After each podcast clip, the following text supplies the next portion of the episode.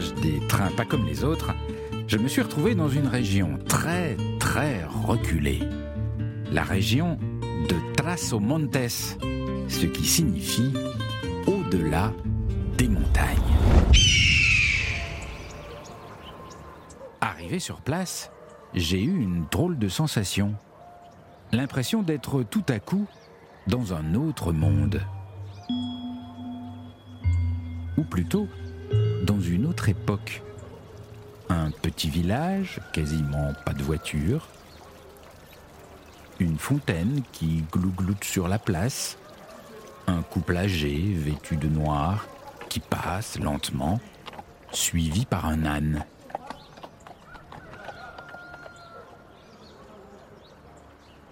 J'avance encore un peu et de nouveau des ânes.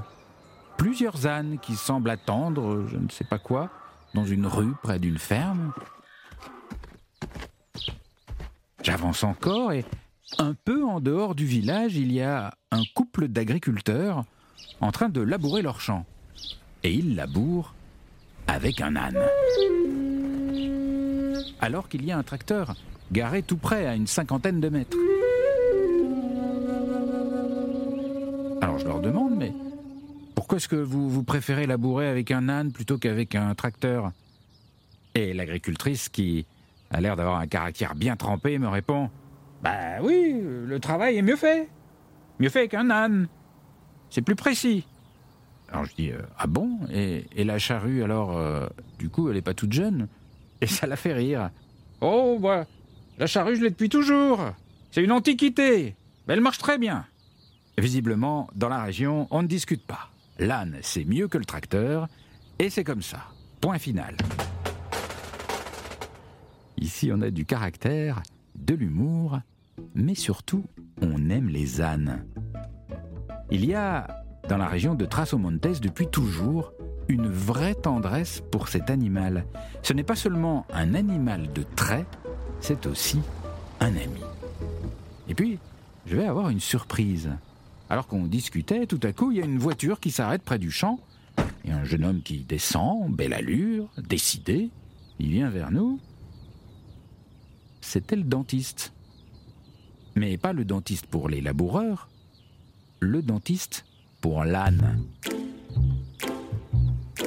L'agricultrice me dit Bah oui, euh, il mangeait plus depuis plusieurs jours, alors j'ai pensé qu'il avait un problème de dents. J'ai appelé le dentiste dentiste pour âne. Et il n'y en a pas beaucoup sur cette planète, je crois. Mais ici, c'est une chose normale.